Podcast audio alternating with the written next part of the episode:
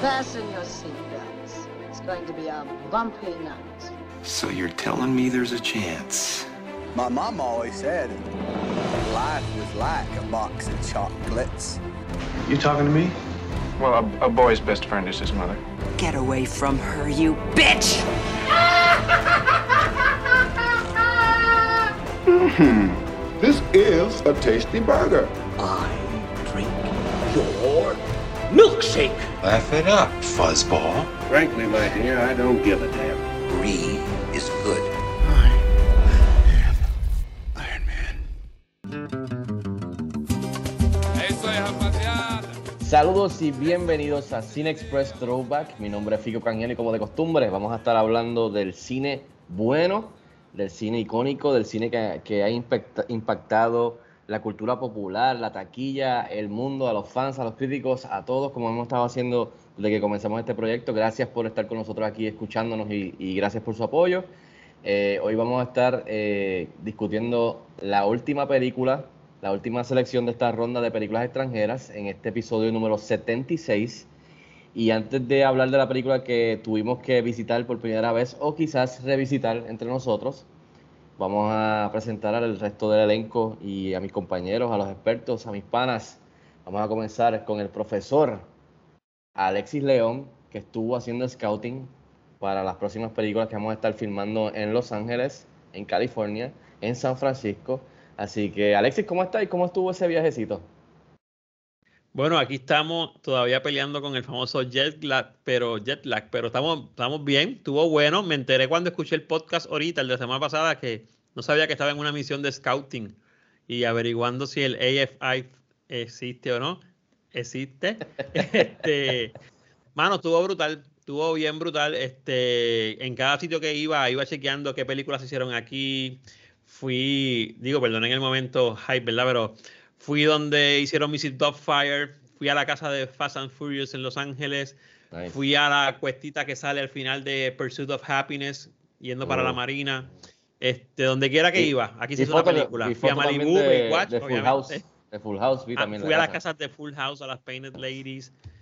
Fue brutal. Mano, me encantó, de verdad que me encantó. Este, y un montón de otras cosas que seguiré poniendo por ahí en las redes. Así que estamos ready. Ya me reincorporo nuevamente. Pues qué bueno tenerte de vuelta. Este, me alegro que hayas disfrutado mucho ese viajecito. Ah, y nada, vámonos con el otro colega, el otro pana, el otro experto, el filósofo, el señor José Morales. José, ¿cómo estás? ¿Todo, ¿Todo bien? Saudações, meu nome é José Moura, bem-vindo a otro podcast. Saludos a todos, ahí quería darles un poquito de introducción en, portugués de lo que va a ser, ¿verdad? Este, nuestro podcast de hoy. Este, nada, les doy la bienvenida como siempre a otro podcast, saludos a mis compañeros, siempre encantado de estar aquí. Este, un saludo a, Luis, eh, que no va a estar con nosotros hoy, y a nuestro compañero Robert, Bobby Bob. Este, espero que todos estén muy bien y que les llegue un, saludo caro, cariñoso, ¿verdad? De, de parte de nosotros, del grupo de Cine Express. Asimismo, un saludo a ellos y también saludo a ustedes que nos han estado apoyando y acompañando en este throwback de Cine Express. Este es el episodio número 76. Y esta última selección de esta ronda de películas extranjeras le toca al señor Alexis León. Así que Alexis, te dejo para que le dejes saber al público eh, y a nosotros qué fue lo que escogiste, eh, por qué lo escogiste, si se te hizo fácil o difícil. Y de, una vez dime también si ya la habías visto y qué tal revisitándola en estos días. Entonces eh, yo, eh, José y yo, entonces entrar y dar nuestros dos centavos sobre nuestra experiencia. Adelante, maestro. Pues mira, eh, la película que estuvimos viendo, ¿verdad? Que fue mi, fue mi selección, fue la película de Cidade de Deu, en portugués brasilero, brasileño, Ciudad de Dios, City of God. Se hizo bastante conocida en, acá en Norteamérica y, y en el Caribe por ese nombre también. Una película del 2002. No, yo pensaba que yo la había visto. Cuando yo termino de ver la película nuevamente, que lo hice el martes, el mismo día que llegué del viaje, eh, yo me di cuenta que había muchas cosas. Yo me perdí. Entonces yo decía, pero pues yo había visto la película.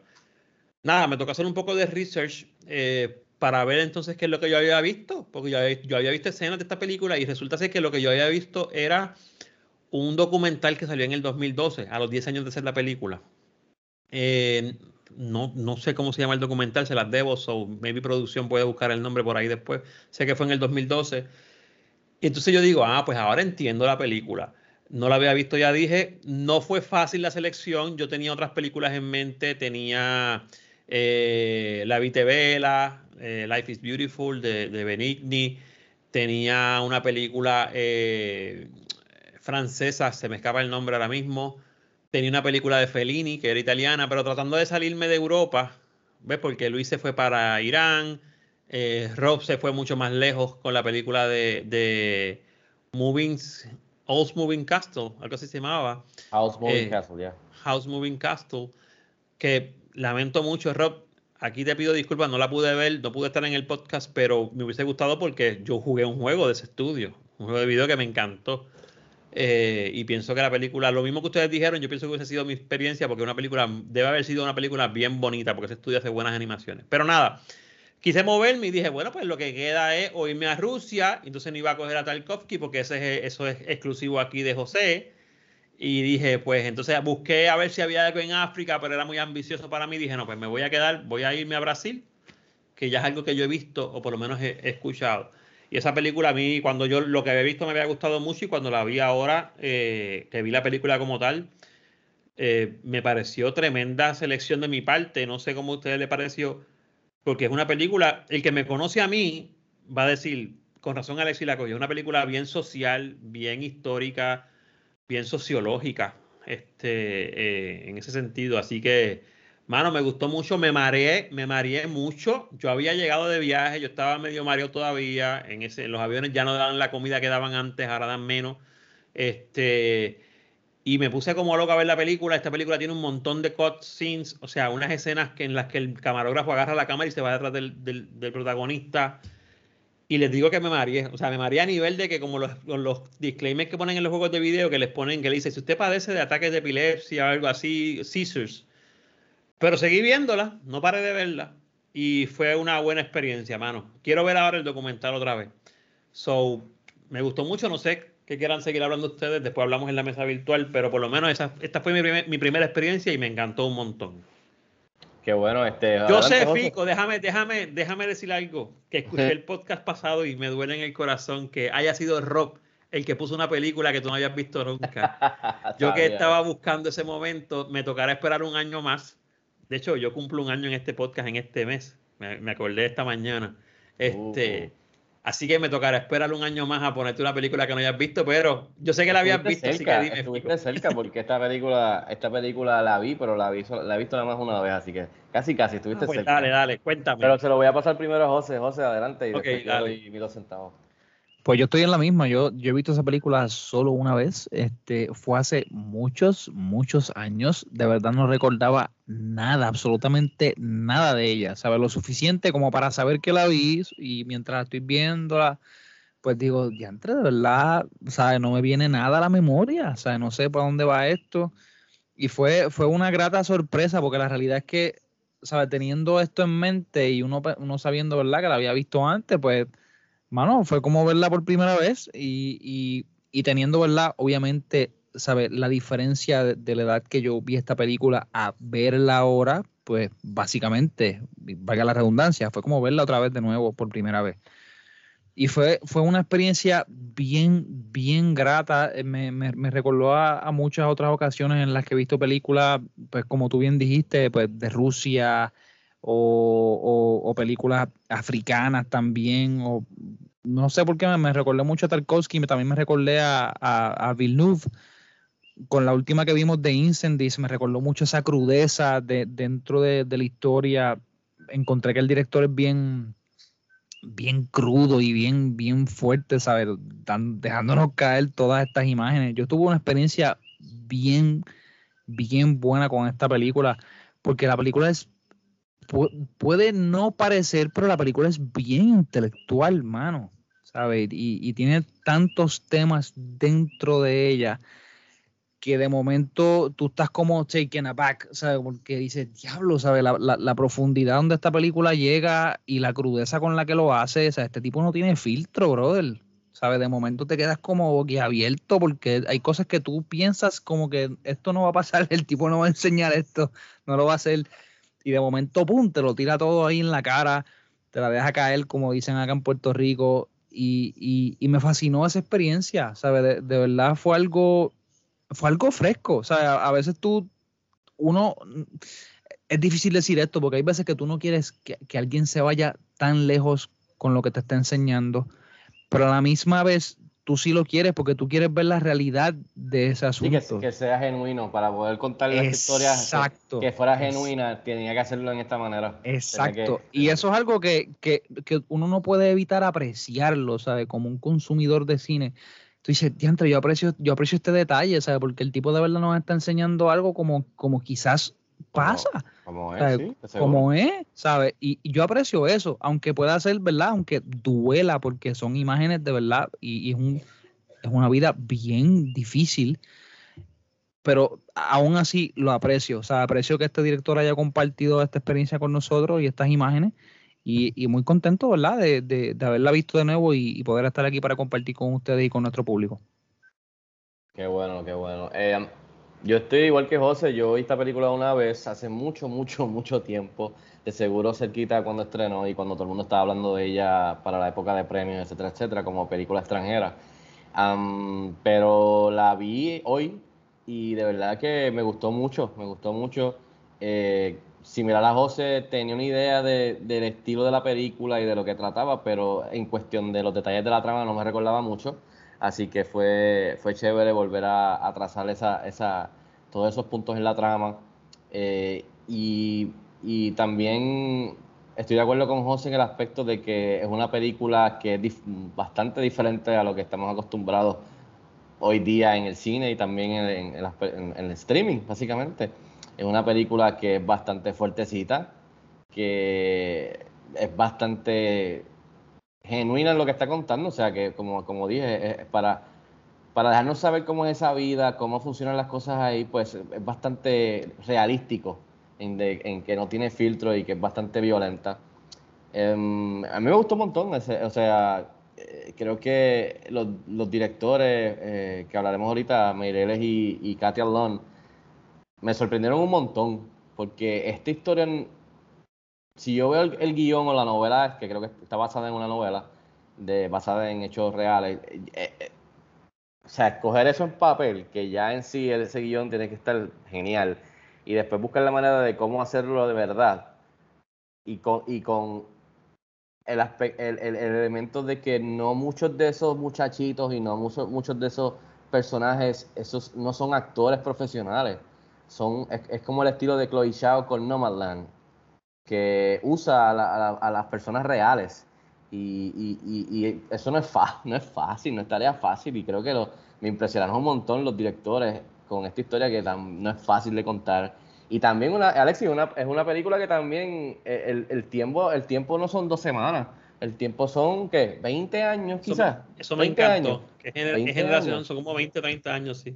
Yo la estaba viendo y decía, oye, Alexis si, la escogió, porque yo asumí que la habías visto y qué sé yo, pero yo dije, una de las razones que Alexis la cogió, además de tratar de irse para otro lado en cuestión de, del mapa mundial, es que siempre Alexis dice, no, no, es lo que me cuentas, es como lo, me lo cuenta. Y esta película, lo que te cuenta está brutal, pero como te lo cuenta, desde el principio, back and forth, y después empata con el principio, o sea, está, está bien chévere. O sea, que en, en ningún momento yo no veo como esta película, no importa dónde tú vengas, o no importa de la situación, el mood que tú te sientes a verla, yo no creo que aburra.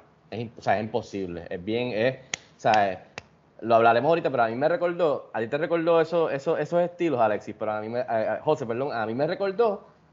A Boyhood de no, Richard Linklater. Boyhood me recordó a Martin Scorsese porque es un, es un estilo de que ¡pam, pam, pam! Sí. Vámonos, pum, aquí, tan, tan, este cuarto, pam, estos personajes, pam, tan. Y todo el tiempo tú estás como que, diablo, espérate. O sea, que estás on, es, como, es como una película como on the move, como dijo Alexis ahorita, que estás todo el tiempo on the move. Eh, y rara, rara la vez para. Y cuando estás, eh, pasa una escena de 30 segundos pausado, se forma un tiroteo, matan a alguien y seguimos para el otro. O sea, que me recordó ese tipo de. El mismo Quentin Tarantino, me recordó mucho también. Así que, pero me gustó mucho, así que ojalá yo espero que Luis y Rob hayan hecho la tarea y la hayan visto porque creo que es una buena, es una buena nota para cerrar esta, esta ronda de, de películas extranjeras. Así que de verdad que un aplauso para Alexis que hizo una buena selección y cerró Sí, con broche de, broche de oro esta ronda. Así que nada, unos detalles para entonces hablar un poquito más eh, eh, a fondo de la película. Eh, City of God de Brasil este, estrenó el 30 de agosto del 2002, eh, dirigida por Fernando Meireles y Katia Long, escrita por Braulio Mon- Mantona- Mantovani, basada en la novela City of God de Paolo Lins, distribuida por Miramax Films. La trama es una película de acción y drama que se centra en el desarrollo del crimen organizado de Río de Janeiro entre los años de los 60 y 80, como, como hablamos, y la guerra entre Little Z y Knockout Ned. Este es uno de los personajes importantes de la película. El elenco eh, es, ah, está compuesto de Alexandre Rodríguez, Leandro Firmino Dahorra, Jonathan Hagensen, Felipe Hagensen, Douglas Silva y Seo Jorge, entre otros. La música de Antonio Pinto y Ed Cortés, la fotografía de César Charlón, la edición de Daniel Resende. El presupuesto 3.3 millones y le fue muy bien en la taquilla, hizo 30.6 millones. Así que creo que eso es un, un éxito bastante grande para una película ¿Cuánto así fue de el pequeña. presupuesto? 3.3 y hizo 30.6. Para una Wow. película pequeñita, bien guerrilla style, en las calles. sí. Así que le fue muy bien.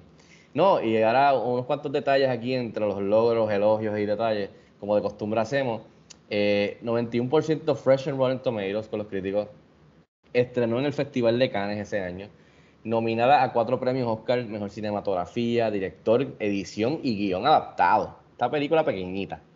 Fue la selección de Brasil para, para representarlos en los Oscars en la categoría de lenguaje extranjero.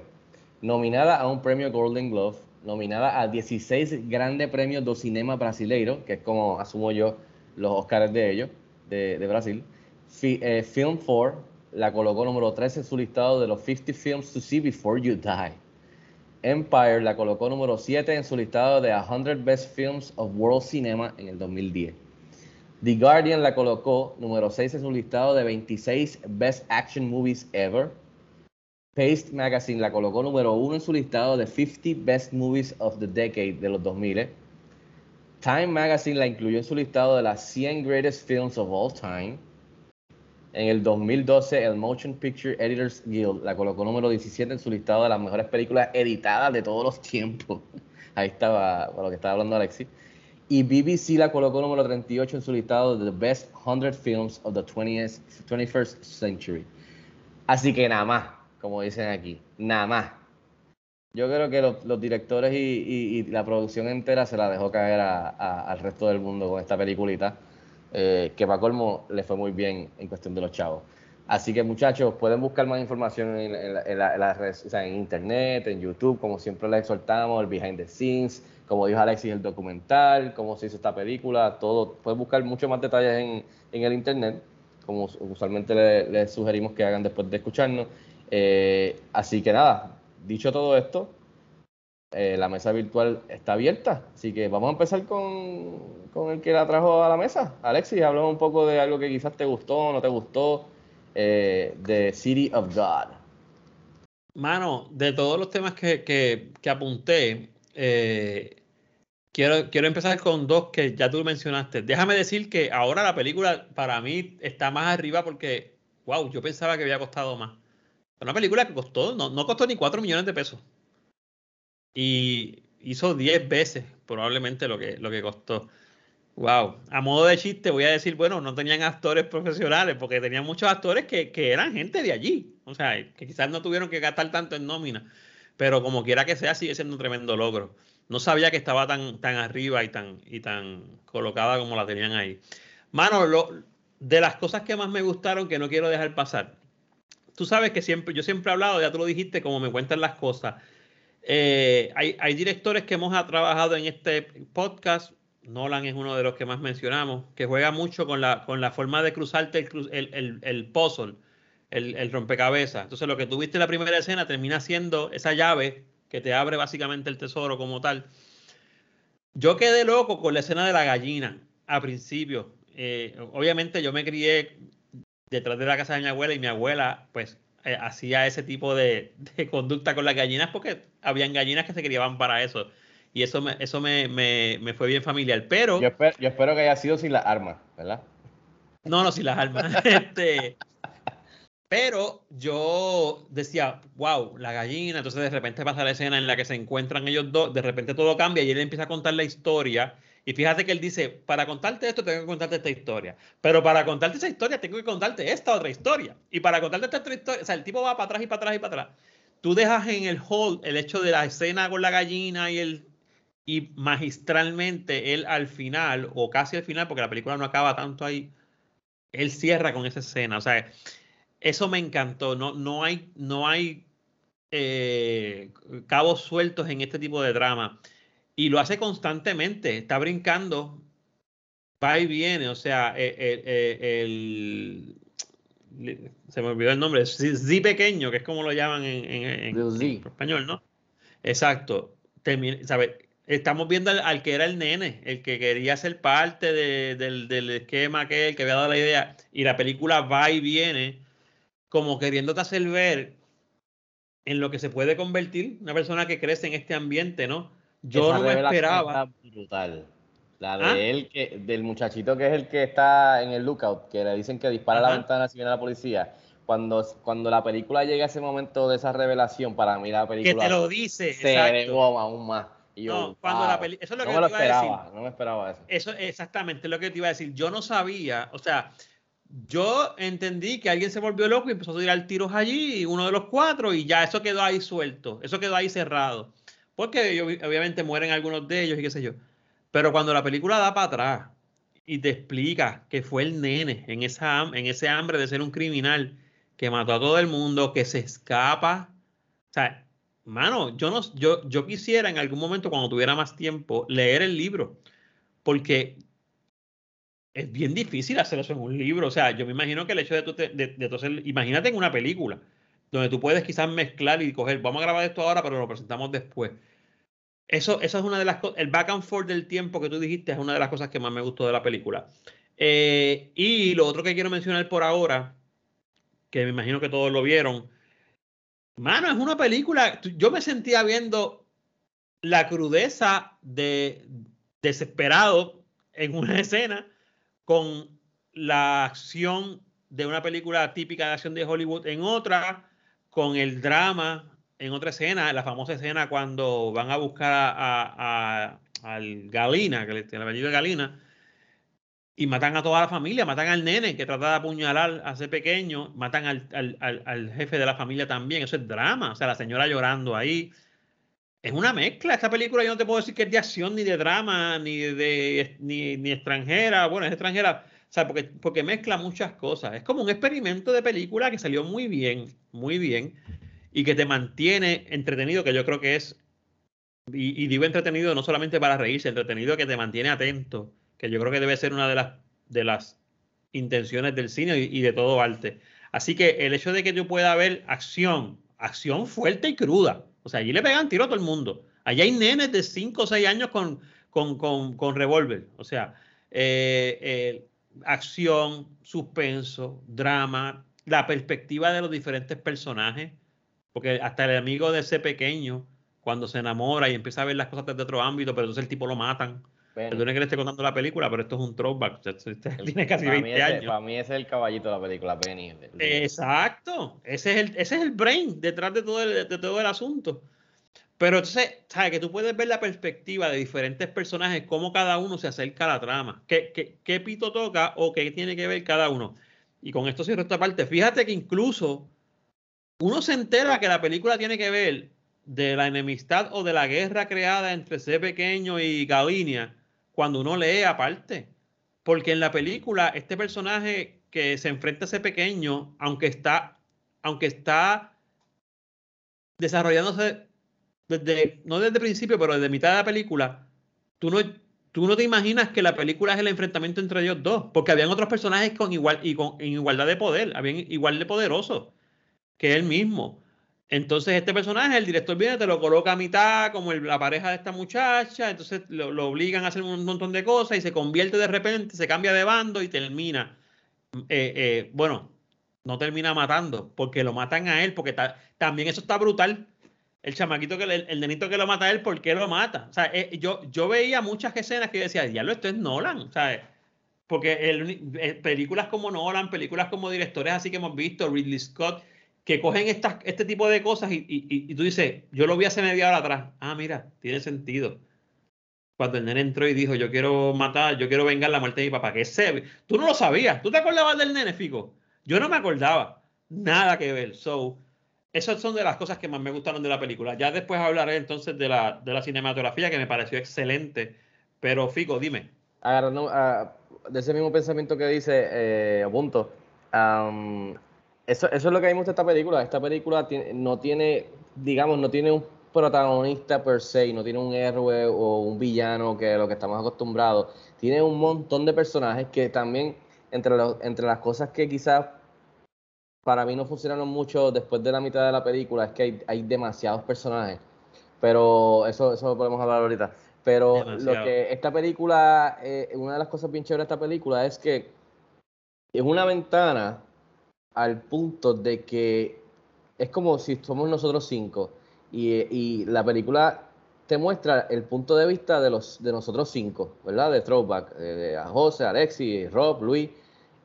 Y es, eh, eh, me gusta, eh, artísticamente me gusta ese concepto de que cada uno, o sea, tú podías hacer una película de cómo llegó ese muchacho en ese momento de esa película que tú lo conoces, ese muchacho tiene una vida entera, tú puedes hacer una película de su vida entera. Y es como que en este lugar todas estas películas de cada uno individuo y todos estos muchachitos se chocan. Entonces algunas van a pisar a otras, algunas, o sea, algunas se juntan y es como que they converge en este lugar que, que, que el mismo protagonista, digamos, el fotógrafo dice, mira, aquí no se puede ni entrar ni salir. O sea, aquí no hay break. O sea, eh, eh, la policía y la gente no quieren entrar aquí, aquí no se puede entrar de la guerra que hay. Eso me gustó eso en, en el, en el aspecto artístico, digamos, de, de, de cómo los directores la trabajaron. Eh, pues como dije, la revelación esa a mí me encantó a mitad, para mí elevó la película aún más, porque es como tú dices, el back and forth, eh, creo que lo hicieron bastante bien, porque si tú haces eso, no lo haces bien, la película se te cae completa, se te derrumba, si, si, si tú no Sí. haces eso bien. Y la edición y, el, el hilo de cada historia, como empatan, eh, muy bien. Para mí, una escena que, me, que a mí me impactó bastante fue la de cuando eh, Little C coge a uno de los, de los muchachitos y los coge y se escapan todos, pero coge a dos. Ah, Entonces sí. le dice a ellos, Sí. escoge la mano o escoge el pie. Y cuando yo, y el, los mucha- el muchachito que no sé si son actores o no, pero si no lo son, o sea, estaban llorando, el, el chiquitito, o sea, mí me dio súper pena. Y yo decía, estos tipos no van a hacer esto. Y le meten un tiro No, a y cada uno. ponen al y- chamaco, y después exacto. ponen al chamaco. Y entonces algo que me gusta mucho es que también tiene el aspecto de, maf- de mafioso. Por eso yo decía como Goodfellas, como Scarface, que es como que... eh, lo hemos visto en otras películas que el personaje o mata a alguien y al final da, da una vuelta y te va a matar el hermanito o el primo o algo, como tú mencionaste, que, del que tú mataste. O, como en otras películas que hemos visto, que al muchacho que tú salvaste o dejaste ir, que lo vimos en una película reciente, que lo dejaste ir, entonces es el que viene después cuando crece o, o se encuentran de nuevo, es el que te mata o mata a alguien que está cerca tuyo. Es como, es como a Dog Eat World, o sea, Dog Eat Dog World, en donde lo dice la película, que si te paras, te chavaste, o si te quedas, te comen vivo. Eh, decía una de las líneas de la película cu- cuando empieza de, del té local. Otra cosa que me gustó antes de pasárselo a José es el aspecto de que básicamente tienes ahí, que yo pensé, ¿sabes? Pe- Pensé que ustedes iban a verlo más de este lado porque este, este, este es su área, pero históricamente es como, como coger mafiosos, cómo coger poder de cada área, cómo tumbar a los que están en poder antes que tú para tú coger todo el poder, cómo mantener el poder. So. Te da ese también ese, ese pu- punto de vista de cómo se manejaban las cosas, quién tenía el poder, cómo lo mantenía, hasta que venía otro y trataba de tumbarlo. Eh, eso te da esa perspectiva también de, de push and pull de poder, básicamente, en, en esta área. que pasa? O sea, lo hemos visto en las guerras de, de, de, de toda la historia, de un país contra otro país, tú sabes. Cuando viene el muchacho y le empieza a dar las pistolas y las armas a los chiquititos. O sea, es como Estados Unidos dándole las pistolas, lo puedes ver como una metáfora dándole las pistolas a otros Ujú. países para que se... O sea, puedes ver mucho de eso en la película si te quieres ir más deep, pero Eh, la película tiene un montón, eh, así que se lo paso a José, pero después quiero hablarle quizás lo que a mí, lo único que a mí no me gustó, que lo mencioné ahorita, que es lo de, lo de que hay muchos personajes quizás y, y lo que dijo Alexis que, que habló de, del estilo guerrilla, de estar corriendo detrás de ellos y el movimiento de cámara, que después de un rato puede ser un, quizás para la parte de la audiencia puede ser un poco, tú sabes, distracting o quizás hasta un punto que ya canse, porque lo usan mucho, o sea, de principio a fin. Y se ve cool y todo, pero esa es, es, por bastante de la película, que la película literalmente no se está quieta la cámara. No se Así para, que- no se detiene. Sí. Sí, en algún, en algún momento puede ser bien heavy-handed en, en- en ese sentido. Este, me gusta mucho lo que tú dices, el, el hecho de que la película tenga tantos temas dentro de ella es, vuelvo y te digo, aquí cualquier persona, cualquier profesional y cualquier este, hijo de vecino se puede acercar a esta película de un montón de ángulos. Empezando por lo que dice Fico sobre ese niño, ¿sabe? Esa es la crudeza de esa escena, de, tú diciendo, ¿verdad? De, la actuación de esos muchachos siendo unos niños increíbles, ¿sabe? Teniendo en cuenta que esta gente no son, bueno, creemos nosotros, ¿verdad? Porque nosotros no estamos conscientes de, de cuán famosos o, la práctica que estas personas llevan básicamente allá en, Brasil, ¿sabes? Siendo profesionales en sus respectivas carreras, ¿sabes? Que el hecho de que nosotros no seamos conscientes o que sepamos de esto no significa que ellos no lo son allá, ¿sabes? Porque no, que no sean reconocidos en el mundo de Hollywood no los hace, este, no los hace menos actores. Y yo creo que es una cosa bien increíble que se tiene que decir. Lo que me gusta mucho es el, mismo tema que ustedes ya plantean, y es que hay muchas historias, este, historias entramadas dentro del filme. Me gusta cómo se retrata la, realidad, ¿sabes? Como un mundo dentro de otro mundo en donde viven estas personas. Sé pequeño, este, y, Dante, si me pongo a decir los nombres aquí, el eh, eh, Gallina, este, el, el muchacho que es fotógrafo, el- se me- de verdad se me van los nombres porque es que son muchos y me perdonan.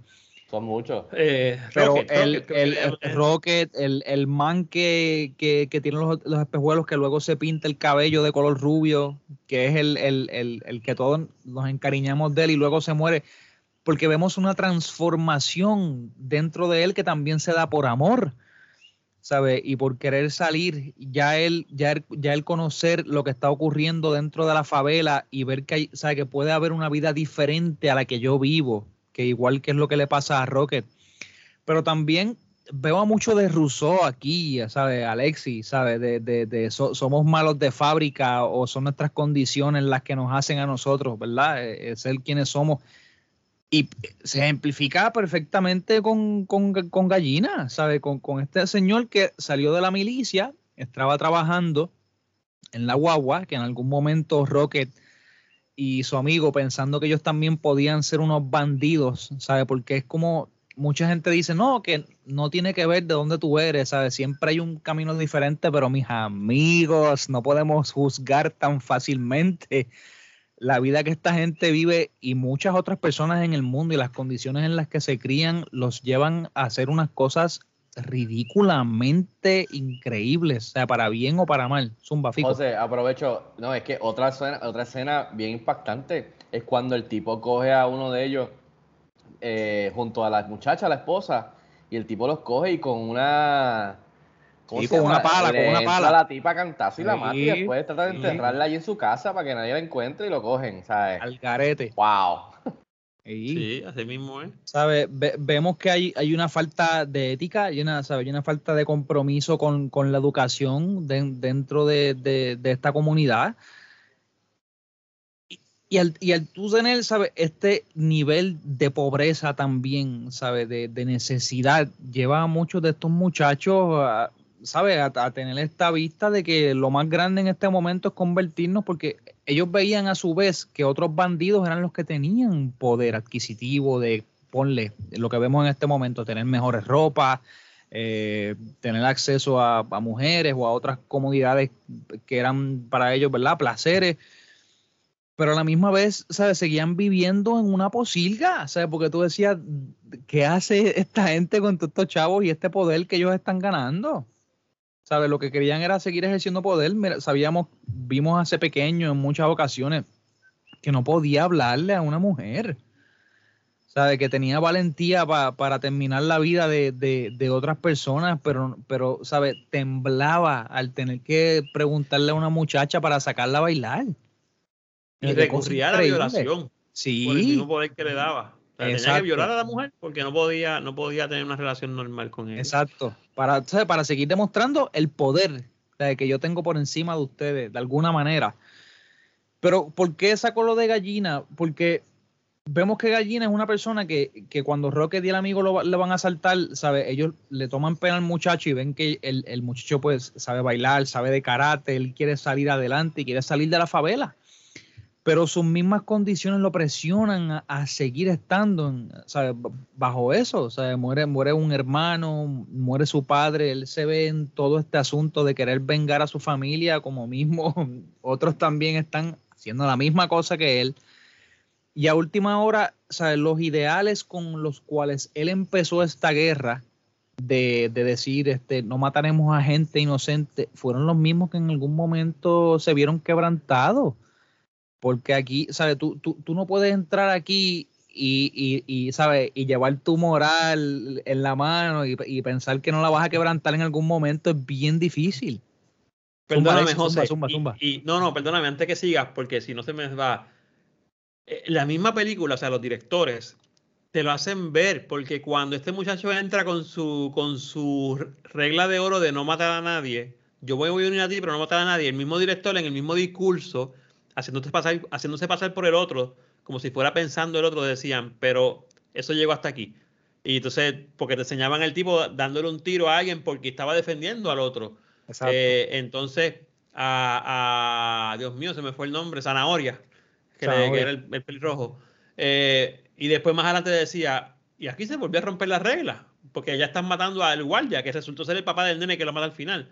O sea, que, también se va corrompiendo, que es lo que tú quieres decir. Por más, por más que tú quieras llevar la moral debajo del brazo, el contexto te corrompe, terminas matando, ¿entiendes? Entonces, eh, inclusive, y para mí es, y perdonen la palabra, para mí es hasta poético el hecho de que él va buscando venganza por la muerte de su hermano pequeño, creo que es, el hermanito primo pequeño que matan en la casa y la violación de su novia. Y lo, termina y lo termina matando el hijo de alguien a quien él mató. O sea, eso es para mí es poetic justice, poetic justice, porque eh, eh, ese cierre ese siglo. Nada, sigue José. Estabas diciendo, hablando de lo de la moral y toda esa cuestión. De todo eso, ¿verdad? Toda esa cuestión de la moral que no podemos entrar muy, muy adentro porque si no, sería brutal eh, si estudiamos solamente eso, esa, en torno a la película, nos quedamos aquí una hora.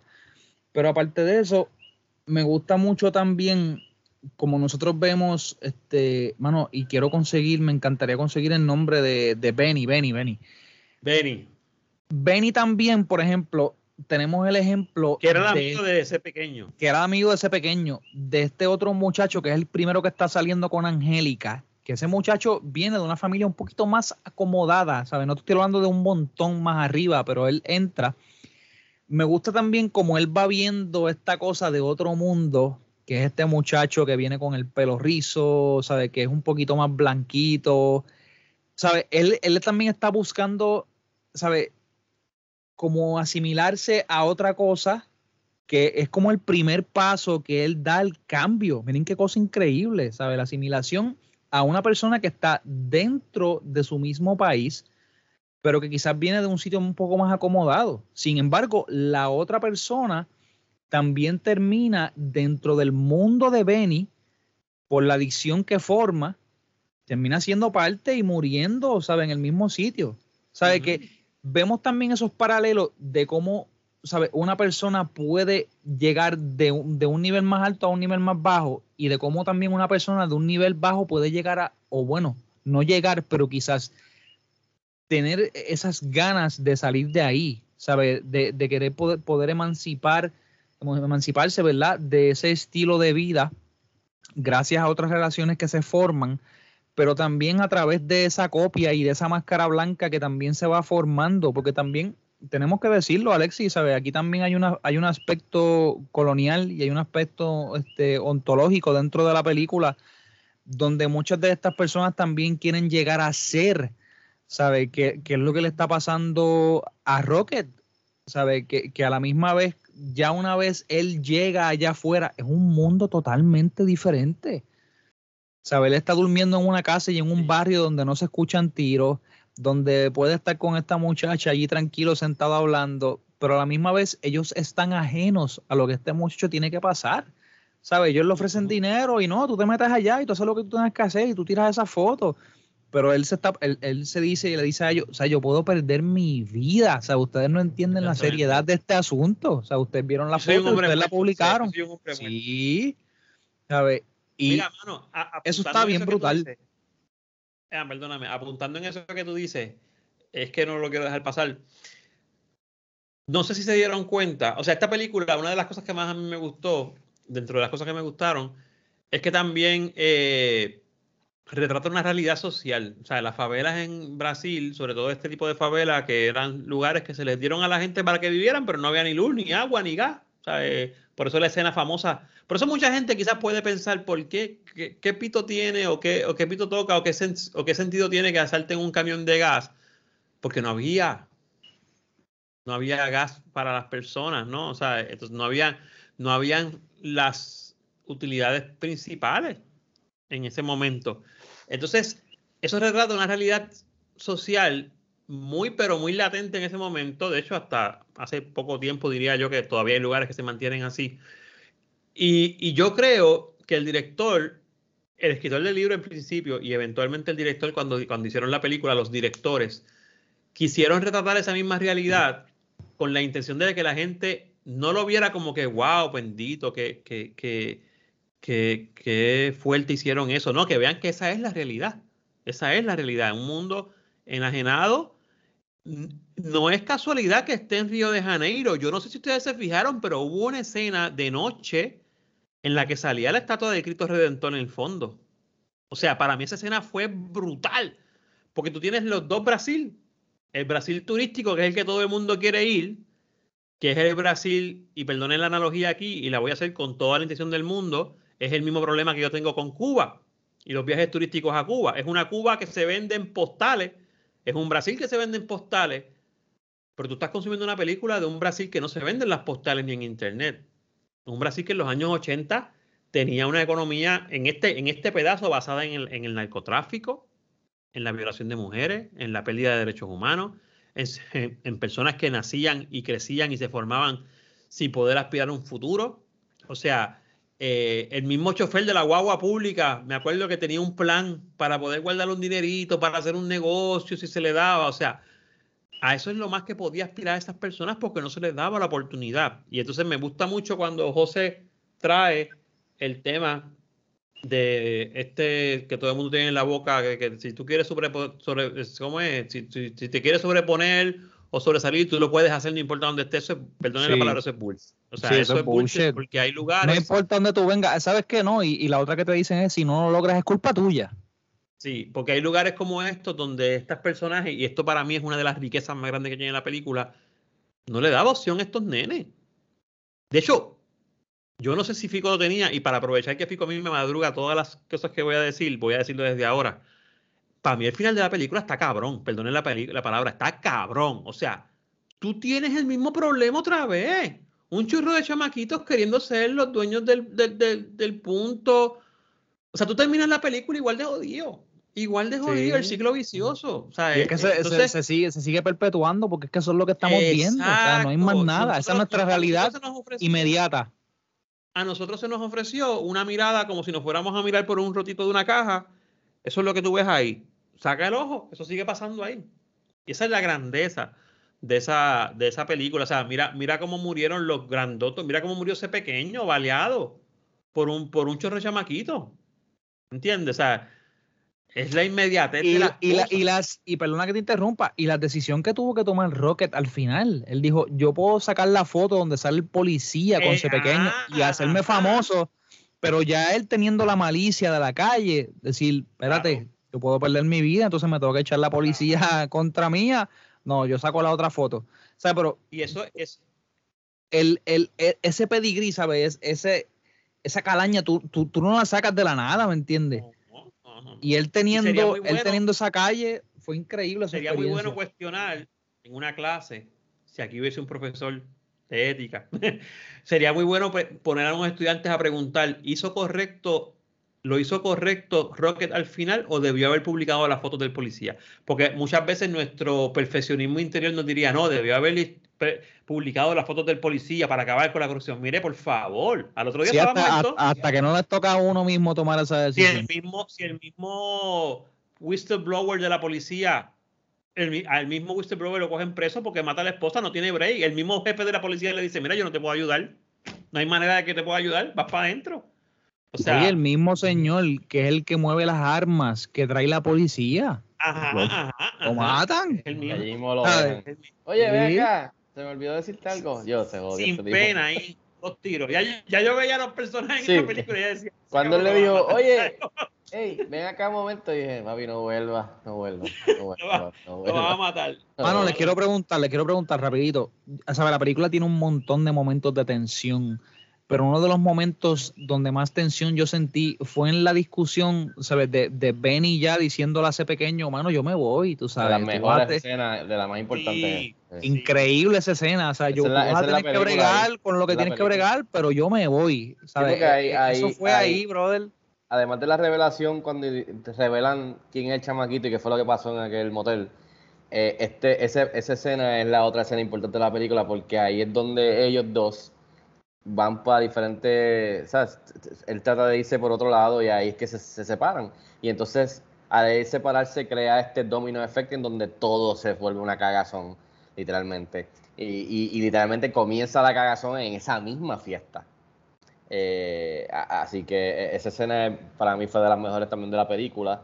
Eh, y también, algo que mencionó José, muchas de las inspiraciones, y muchas de las de, la- de donde comienzan los cambios y muchas de estas cosas tienen, vienen, eh, es del mismo source que tú mencionaste, que es lo de, lo de amor, o sea, de enamorarse, Sí. las muchachas, las chicas, eh, el tipo aquel que le, que le mete con la pala a la esposa, eh, eh, las muchachas que violan, que porque él, fue porque no quiso bailar, tú sabes, porque estaba con otra persona, eh, que muchos de estos momentos importantes, bien fuertes y de caos, vienen de alguna interacción con, con- con mujeres por celos, por amor, ¿me entiendes? Que también eso es algo bien interesante de, de- de este mundo de estos muchachitos. ¿No les pareció que ese pequeño podría haber estado enamorado de Benny? Yo lo pensé al revés.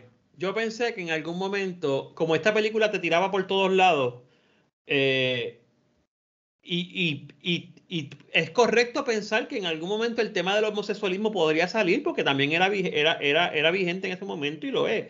Yo pensé que en algún momento iba a haber algún cierto tipo de inclinación a que Benny, Yo pensaba Eh, más Benny, Benny, exacto, Pero Benny- hacia, porque hacia, Benny- hacia ser pequeño. porque a Benny te dan también en la escena que tú me dijiste que era bien importante de asimilación cuando tiene este roce con la bicicleta y la camisa y tú Exacto. qué sé yo. te lo venden como con esa intención. Sí. Y recuerdan lo que, yo, lo que yo siempre he dicho que aprendí en este podcast con ustedes. O sea, yo aprendí aquí que ningún director hace nada por joder. O sea, ese tipo me, me vendió esa escena sabiendo que yo quizás iba a pecar de pensar algo que no era.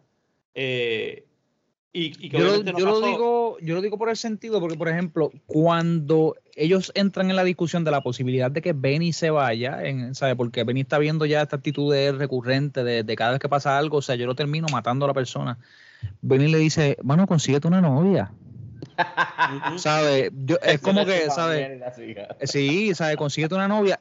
Y toda esta presión de estar con, de estar con una muchacha, de sacarla a bailar, de bregar con esto, yo lo vi como esta también, esta demostración de mi sexualidad, ¿sabes? A través de lo que este hombre me dice, porque también me pone en duda. Y si Benny me está poniendo en duda, me pone en Todos duda en también. duda. Exacto, todos me ponen claro. en duda. Yo tengo que que demostrar también que a mí me gustan las mujeres. Y constantemente el, el, el, el, thing, el thing de él es constantemente mostrar. Y ya, ya está en poder, pero él necesita constantemente mostrar que está en poder. Sí, Con sí, hay una, hay, una inseguridad fotos, bien, bien increíble de su parte, ¿sabes? Una falta, o sea, la Pero- pero- pero está este explicada. muchacho. Sí, sí, Está sí, sí. Porque este es el nene que no lo dejaron participar en el case que fue idea suya. O sea que todo el resto de su vida él necesita probarle a la gente. Y, que- y qué interesante. Oye, tengo que decir algo, y esto, aunque no le, no le di testigo, pero yo pensaba que esta conversación iba a ser un poquito menos amena, porque éramos tres, porque pues una película, esta conversación ha sido tremenda. O sea, está brutal porque el nene constantemente quiere probar lo que no le dejaron probar cuando chiquito. Eso es lo que él está tratando de hacer, probar el poder.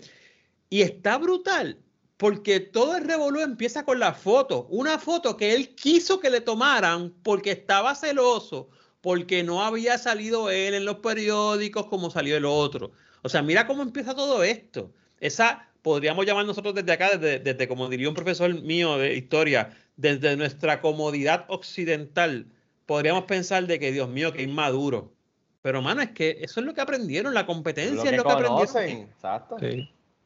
Exacto. Entonces, por eso mismo, por la foto, que entonces sale a reducir en los medios que lo conocen y se, se, empieza a poner como que más famoso, es que empieza todo el revolver. La escena que tú dices de la tensión, hay, hay, varias escenas de tensión. Esa es una de ellas. Yo diría que esa es una de las más fuertes porque tú piensas que ese pequeño le va a dar un tiro a su mejor amigo en medio del, del, de la embriaguez de poder que tiene, ¿verdad? Y su mejor amigo, que logra salirse, ya estaba en, un, ya estaba en el vicio como quiera, ya era un usuario básicamente de drogas todos los días, pero logra salirse de ese mundo piensa que logra salirse porque realmente lo matan, de ese mundo del narcotráfico. Y esa escena brutal, cuando ese, ese tiro que, se, que, sale mal disparado, que al tipo que disparan también lo matan, aquí matan a todo el mundo. O sea, ese, ese diálogo, Luis, no, no, no sé si ha visto la película, se la vamos a contar, pero anyway, ese, ese tiro, mira cómo ese pequeño lo vemos ahí como humano, o sea, él pide que todo el mundo que se vaya, hasta la misma muchacha que lo que quería era buscar ayuda, que se vaya. Entonces el, el, muchacho muere en los brazos de él, pero no se está dando cuenta que murió por culpa de él, por la embriaguez de poder que él tenía, porque realmente el tiro iba para el otro. Es hasta, digo, no sé si la palabra sea cómica, ¿verdad? Pero en la película es un poco, no es cómico, es paradójico quizás, que cuando el que le pega el tiro va donde Zanahoria le dice, mira, mano, lo maté sin querer, pero vamos allá ahora mismo, lo podemos matar ahora mismo allí. ¡Pam! Un tiro. ¿Sabes? Y que él también le reconocía, ¿sabes? Tú acabas de matar a la única, ¿sabes? Al mejor tipo de esta ciudad. Exactamente. El, el, que mantenía la paz. Y lo dicen sí. Y lo dicen así. Sí, sí, sí. Este, lo dicen así mismo, o sea, el mejor tipo que tiene la ciudad, literalmente.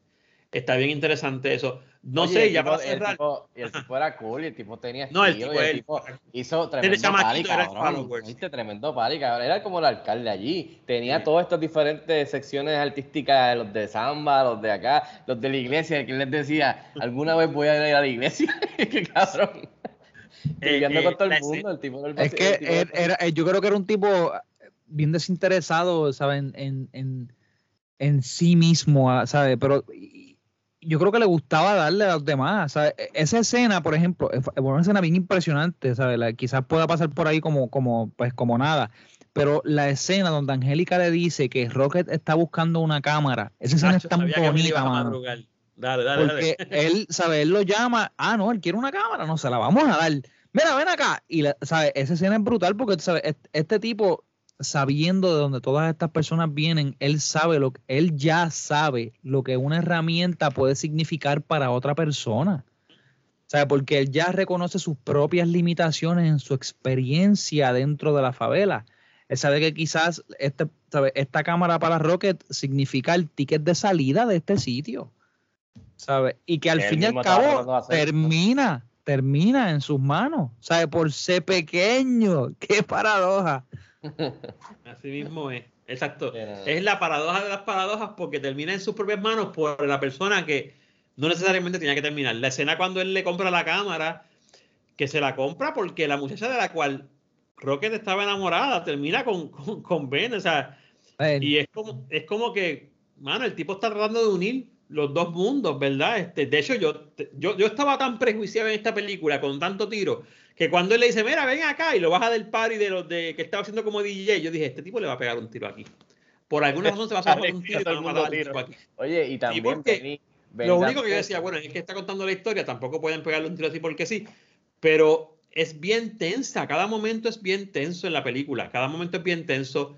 Ese final, eh, cuando al niño le pegan los... es- Ese niño que, que, que muere, que es el que mata a Galina, que es el niño que dice, yo, yo estoy aquí para, para vengar a, la muerte de mi padre, al que mató a mi padre. O sea, la forma en que el, en que el director presenta esa muerte, que como que en el mismo flashback, en un segundo, el director te transporta a la, a la muerte del guardia y que era el nene el que estaba con el papá en el banco y cuando regresan, te regala la escena otra vez, pero esta vez desde la perspectiva del niño y desde, desde esa toma lanza los tiros y mata a, o sea, tirotea a Segalina.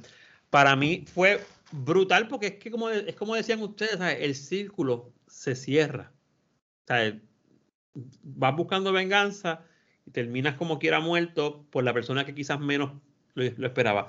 Hubo una escena que a mí me, me gustó, pero fue bien fuerte, y es cuando hay un niño que quiere entrar a, a ser parte de uno de los de las gangas, porque habían como dos o tres gangas aquí.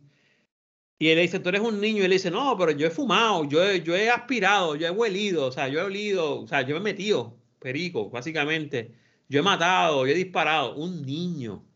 O sea, es, es, y, y, ese niño también lo matan en, en, el, en el, fuego cruzado. Que ese mismo eh, niño, el que ese pequeño, o sea, lo hace matar a otro muchacho, que exacto. fue uno de los nenes. Sí, ¿sabes? sí, por eso. Pero que a esa edad el niño te diga, como que, como que he hecho todo esto, yo soy un hombre, yo he hecho todas estas cosas para que tú veas la mentalidad con lo que se le daba a estas personas en esa película, que yo creo que más allá de una película de acción de dos horas y media, creo que dura, y de buenas tomas y buena cinematografía, que quizás hay muchos personajes, como dice Fico, creo que sí. Hay, hay, hay un exceso de personajes que tú tratas de estar pendiente a todos ellos, pero realmente la, al final yo creo que lo que, la, lo que los directores querían es que se formaran conversaciones como esta, o sea, conversaciones sí. que vayan más adentro de la mentalidad.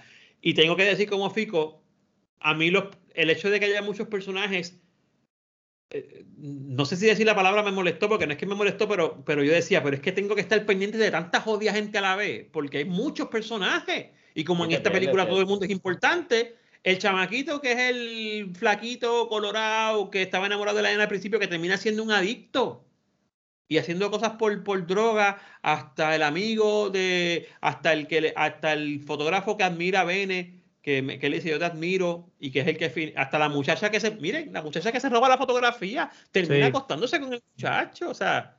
Que termina perdiendo la avenida con ella. Bien, la palabra que tengo ahora mismo en la mente Gracias es que es bien loca en ese sentido. Mira, es, es, y es jodón, ¿sabes? La, la, realidad es que es jodón porque, por ejemplo, yo entiendo lo, lo que los directores, ¿verdad? Fueron, fueron dos personas, Fico dos personas este, querían hacer en este sentido sí. porque yo me pongo a verlo de otra manera y es ¿sabes? yo creo que entre más versiones y entre más perspectivas tenemos sobre esta realidad mejor, o sea, mejor se nos hace adoptarla porque por ejemplo nosotros podemos tener un unreliable narrator o sea, si, si nos tocaba por ejemplo pues una persona nada más podemos tener un tipo al que quizás no le podemos creer porque estamos viendo todo bajo un solo lente pero al tener tantos lentes podemos alimentarnos de tantas perspectivas y ver que aunque todos tengan una manera de pensar, es que cambien ish en una cosita que otra, la, realidad es que todos o sea, terminan llegando al mismo sitio. Y esto es bien importante porque cuando estamos tratando de, re, retratar esto, no basta con, enfocarnos en un grupo pequeño de personas, ¿sabes? Tenemos que enfocarnos en el todo para, para poder ver de dónde es que sale, ¿verdad? La, cosa. Lo que sí yo podría quejarme de algún momento fue que hubo un momentito donde yo dije, diantre, esto, o sea, ya, yo llevo tiempo aquí ya, o sea, llevo tiempo viendo esto. Quizás se le podía afeitar en, en par de cositas, como dice Fico, en, en, varias tomas que ya se hacían redundantes con, con cierto estilo cinematográfico que a veces, como vuelvo y digo, pues puede ser un poquito heavy-handed. Claro, ¿no? Y, y, añado a eso que, que no tan solo en cuestión de, de, de, de, lo que tú dices, sino que también llega un momento que también está interesante y es engaging y tú estás into lo que están contando en la historia porque cada personaje es importante con los puntos de vista y como todos se entrelazan y el círculo que dijo Alexis pero también llega un momento que es un poquito repetitivo realmente, que tú puedes mirar el reloj y decir, oye, llevo ya tiempo aquí con estos muchachos, llevamos ya, ¿cuántos? 10, 15 años, y la realidad es que cuando termine la película va a seguir siendo el mismo caos y el mismo revuelo, porque es una repetición, literalmente es una repetición la película. Estamos de los 60 a los 80, y tú te sientes que llevas ahí mucho más tiempo porque se siente más pesado, porque e, es una repetición literal la historia, de que sigue ocurriendo lo mismo y de que va a seguir ocurriendo después de que tú termines de, de ver la película, sabes. Exactamente, Creo que esa es la dinámica que, que, que, que uno siente de, cuando la está viendo, que hay muchos personajes, el estilo regado, guerrilla, la, que, que hay unos tiros bien nítidos de cámara eh, y ángulos que hacen los directores bien, bien chéveres, creativos, eh, con el presupuesto que, que tuvieron. Pero también es como que eso es repetitivo después de cierto tiempo y también el, el, el, el este mata a este, este traiciona a este, este traiciona al otro, se mata al otro, el otro sube poder. Es como que, pero ese es el punto de la historia. Eso también tienes que verlo de esa manera. Algo que quería mencionar antes de ir cerrando es que la película, además de que me, me recordó y evocó películas de, de Tarantino en el estilo, eh, Scorsese con el ritmo que, que, no para, me recordó también, muchachos, eh, Lord of the Flies, de este juego de poder entre niños. También este, otra película que me recordó mucho, no sé si ustedes se recuerdan de la versión de Baz Luhrmann de Romeo y Julieta, el estilo bien flashy con los niños con, con las dos gangas peleándose con las pistolas y los tiros de cámara desde de, de el suelo para arriba apuntando la pistola o de lado. Me recordó mucho también ese, el, el, Romeo y Julieta de Leonardo DiCaprio y Claire, Claire Danes de Baz Luhrmann. Esa versión así bien flashy que corta rápido, ¡pum! y mira al otro personaje y cambia, y está la pistola. También me recordó mucho esa película, como que el estilo. Así que hay mucho, hay mucho, y creo que hemos hablado bastante, le hemos sacado bastante el jugo a esta, a esta, a esta película pequeñita, pero bastante grande, eh, realmente. Así que, no sé, algo más que quieran a, a, añadir, muchachos, para entonces cerrar la, mesa virtual de City of God. Mano, yo ya estoy ready. Yo invitaría a las personas a que vieran el documental, porque yo cuando vi el documental, que lo quiero ver otra vez, entendí muchas cosas cuando vi la película. Así que si ven la película o la han visto, dense la oportunidad de ver, de ver el documental, porque el documental explora mucha de la realidad detrás no solamente del libro, sino de la película, perdón, sino también del libro. Eh, ojalá y haya más películas. Deben haber, quizás nosotros en nuestro scoop, por lo menos el mío, no, no ha alcanzado, pero ojalá y existieran más películas como esta, que nos sacan. Fíjate que, fíjate que todas las películas que han dado nos han sacado del foco de Hollywood. Y, y nos han sacado, por ejemplo, tengo que mencionar la, la que Fico cogió de, se me fue el nombre ahora, la francesa, Soufflé, algo era así. Breath, eh, breathless. Breathless, que era otro tipo de película, o sea, y es bueno que, que experimentemos esto junto con esta película también.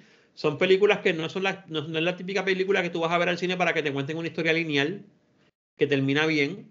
Eh, esto no es una historia lineal y no termina bien. Así que qué bueno que se den esta oportunidad, pero vean entonces el, el, el, documental. No sé dónde se pueda conseguir la realidad, pero busquen, porque está, fue en el 2012 y está por ahí. Muy bien, este José, antes de cerrar. Yo me uno a lo que dice Alexis, ¿sabes? Este, a, acérquense a esta película, yo me imagino que mucha gente no la ha visto, este, así que los invito, este, lo que tú dices es sumamente acertado, y sí, ¿sabes? Este cine hay mucho de, ¿sabes? Similar a este cine, digo, no específicamente a esta película, pero a, a esto que te refieres, ¿sabes? Que está fuera de lo que está pasando en la esfera de Hollywood, hay, ¿sabes? Un montón, ¿sabes? Cuando te digo un montón es ridículo la cantidad de películas que hay allá afuera, ¿sabes? De las que nosotros ni nos enteramos ni siquiera. Porque la realidad es que, pues, volvemos, los cines, ¿sabes? Al fin y al cabo, mucho más que entretenimiento, son un negocio, ¿sabes? Y esto tenemos que entenderlo también. Así que sí, ¿sabes? Si están interesados en ver cine, eh, eh, recuerden, siempre hay directores que están haciendo muy, muy buenos proyectos y están allá afuera. Solo hay que ser bastante, ¿verdad? Un poquito meticuloso y, y, pasar el tiempo pues, buscando esos proyectos y esas gemas que están por ahí escondidas. Así mismo, estoy de acuerdo con lo que los dos dicen, así que espero que les haya gustado a, a los que nos están escuchando y pasan un ratito con nosotros esta ronda de películas extranjeras. Creo que estuvo muy buena y de seguro en el futuro, si Dios quiere, volvemos a caer en otra ronda de estas de películas extranjeras, porque como dice José, hay un montón de, de, películas por descubrir o revisitar que son muy, muy buenas de alrededor del mundo.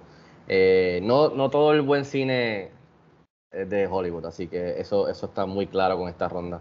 Eh, así que nada, muchachos, mirando hacia adelante, eh, nos vamos a ir, ya que estamos en la época de, entrando en la época de de Navidad aquí en Puerto Rico, ¿verdad? Y alrededor del mundo viene por ahí el pavito y después ya caemos en, en Navidad de, de, de, Christmas, así que lo que vamos a hacer es una ronda para ir acercándonos en las próximas semanas a Navidad, una, una ronda de películas navideñas. Así que eso es lo que vamos a estar haciendo. La ronda la comienza, lo vamos a hacer al revés para que Alexis no se repita, pues Robert va primero, después va a seguir Alexis, después si no me equivoco va Luis, después voy yo y después va José, que fue que, que creo que empezó. Así que para estar claro, puede caer dentro de película extranjera, película de, de acción, película comedia, película animada, lo que ustedes quieran, pero que tenga que ver y que sea navideña. Así que después hablaremos los detalles entre nosotros aquí, eh, behind the scenes. Pero nada, eh, para comenzar la ronda, eh, creo que Luis está por ahí. Luis entró aquí como en la lucha libre. Saludos, Luis. Antes de hablar de la, antes de hablar Luis de la próxima película que empieza Robert, que nos envió su selección, eh, sé que quería hacer y que siempre hacemos usualmente, ya lo hemos estado haciendo en las últimas rondas, cada uno decir su orden, ¿verdad? De las películas. Así que te voy a dejar, Luis, que, que, que empieces tú, que acabas de, de llegar. Así que gracias por unirte. Eh, así- Tangana. a Tangana. Te, te doy así, te choco la mano para que entres Eh, tag team. Así que, ah, Sí, Luis, no, en verdad, sabes que gracias, yo vine porque los lo, lo echaba de menos, aunque no, no tuve, tuve problemas de internet en toda la semana, ya por fin eh, vinieron hoy y me lo arreglaron, no pude ver la película, así que de verdad no me siento capacitado para hacer un ranking cuando no la vi, pero pues, anyways, eh, no tengo nada preparado, estoy completamente improvisando. Eh, las películas fueron Breathless, fue I Am Love, fue la mía. ¿Cuál fue la mía? House Moving, eh, la primera fue Persepolis, House Moving Persepolis, Castle claro, y, House Moving God. Castle Ah, sí, exacto. y City of God. Pues voy a eliminar City of God de mis rankings porque honestamente no la revisité, aunque sé que la vi hace muchos años y como les escribí en el chat, recuerdo que estaba tripiosa. Así que eh, la voy a eliminar de mis rankings. So, eh, de las que quiero ver de nuevo, o, o los rankings siendo en cuanto, cuánto interés tengo en volverlas a ver en mi vida. Eh, todas son buenas, esto es difícil, de verdad. Eh, vamos a decir que el último lugar, el cuarto lugar es Persepolis, porque en verdad ya la he visto más veces. Eh, en tercer lugar, eh, I Am Love, porque ¿sabes? me gustó mucho, pero en verdad sí es como una novela que, que uno ve en tres meses si, si pones Univision. Eh, en segundo lugar, eh, Breathless. me- intrigó mucho y, y- y recuerdo que dije que es una de las que quisiera ver de nuevo para absorberla más. Y en primer lugar, House Moving Castle, porque, porque es hermosa y, y hay mucho que sacarle. Ahí tienen muchachos. Muy bien, muy bien. Este, José, Alexis, ¿alguien ya tiene su top 5 rapidito? Zumben. Mira, yo, yo lo había hecho, no lo había terminado, pero lo terminé ahora mientras Luis hablaba porque no sabía si se iba a hacer y iba a hacer falta, qué bueno. Yo tengo que sacar la película de Rob, House Moving Castle, porque no la vi, eh, pero quiero verla. Así que voy a trabajar con las otras cuatro. Es bien difícil, es bien difícil, sobre todo, no sé por- si es porque es extranjero. Te, Eh, te lo en dije. cuarto lugar. Ah, sí, es bien difícil. Mira, mano, en cuarto lugar voy a poner. Voy a poner Breathless. Y no, no es porque sea mala, es porque eh, no me impactó tanto como las otras películas que vimos. Eh, es una muy buena película, pero creo que me hacen falta un par de, par de visitas más a ella para poder apreciar otras cosas. Eh, en tercer lugar, voy a poner la de I Am Love, que me encantó la película, pero el, el, el, el estilito de novela, pues en algunas partes como que me... mm, pero está muy buena. Eh, en segundo lugar voy a poner City of Gods, que fue la que yo traje, pero tengo que poner en primer lugar Persepolis, por varias razones. Número uno, oye, Luis no falla conmigo. Mano, yo no lo había visto, no sabía lo que me iba a enfrentar. Una película de animación, recuerden que no vi House Moving Castle, que de una temática iraní contada por una mujer sabiendo que fue autobiográfica básicamente. Esa película está bien cabrona. De esa, peli- esa es la película de este, de este round que yo repetiría más rápido, que probablemente repita más rápido, de hecho. Eh, así que te la voy a dar, Luis. Primer lugar otra vez. Este, todas me gustaron. La, la ronda me encantó. Quisiera que se repitiera. Eventualmente bastante rápido. Porque a ver otras conseguirme. ¿Ah? Cuando quieras ver algo, tú sabes dónde conseguirme. Vámonos, vamos con José Zumba. Bueno, pues si es en, ¿verdad? Por, por cuánto me las disfruté, este, yo pondría House Moving Castle este, en la quinta, pondría Voz de Soufflé cuarta, pondría City of God tercera, Persepolis eh, segunda y I Am Love primera. Muy bien. Muy bien. Yo no pude estar presente para la de Luis, pero la, la había visto ya varias veces y es muy buenísima. Eh, nada, yo pongo quinta House Moving Castle y, again, todas me gustaron un montón, pero yo lo, lo estoy poniendo en, de la manera que revisitándola o en el caso de, de, de, de la anterior, que no la había visto nunca, pues cu- cuánto yo le saqué a la conversación y a revisitarla, ¿verdad? Por primera vez.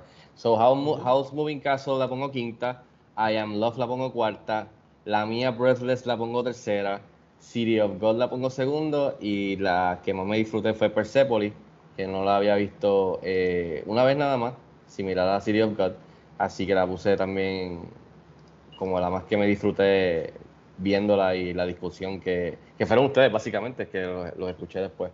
Así que nada, ahí lo tienen, la ronda buenísima, todas son buenas, todas valen la pena revisitar o ver por primera vez, así que no le tengan miedo a que sean películas extranjeras.